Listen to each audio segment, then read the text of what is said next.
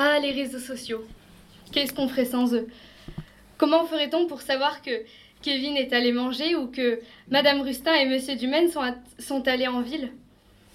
Impossible de communiquer, me direz-vous. Pourtant, vous avez tort. Je pourrais totalement attendre le lendemain pour, par exemple, dire à Madame Delaunay que je me suis acheté une nouvelle jupe à pois bleu, ou voir ma meilleure amie le week-end pour lui annoncer que j'ai un nouvel ordinateur. Si les réseaux sociaux n'existaient pas, il y aurait toujours les téléphones pour s'appeler, ou même les lettres, même si je suppose que vous n'en écrivez pas beaucoup. Cela pourrait vous aider à vous améliorer en écriture.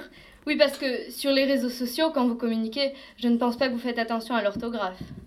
Eh bien, avec les lettres, ce sera l'occasion rêvée. Il y a deux types de communication. Celle qui sert à faire de la publicité, pour les affiches par exemple, et celle que nous utilisons pour parler avec nos amis, notre famille, notre communauté, etc.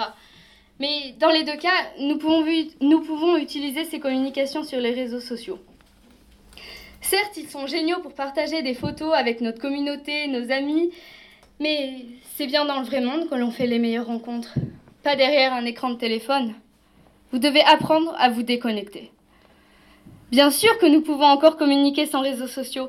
Dans les années 50, ils n'existaient pas et les personnes arrivaient quand même à communiquer.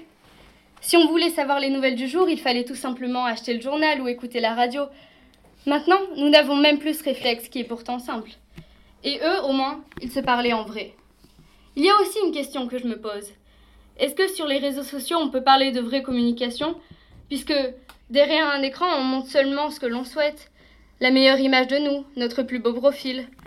On ne connaît pas forcément les personnes. Qui sont-elles réellement Finalement, on ne peut pas dire que c'est de la véritable communication. Et puis, si les réseaux sociaux n'existaient pas, il pourrait quand même y avoir une communication, par exemple avec les journaux, la télévision, la radio, les affiches.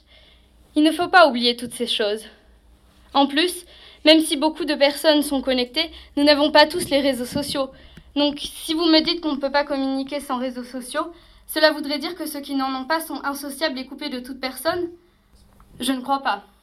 Je pense même qu'ils sont plus sociables que nous autres. Et puis, la communication n'est pas seulement verbale.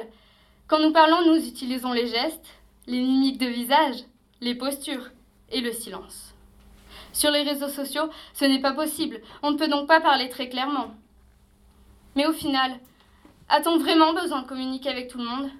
Doit-on vraiment être tout le temps connecté? À quoi cela sert-il de savoir tout tout le temps? Parfois, nous sommes mieux quand nous sommes éloignés de tout ça.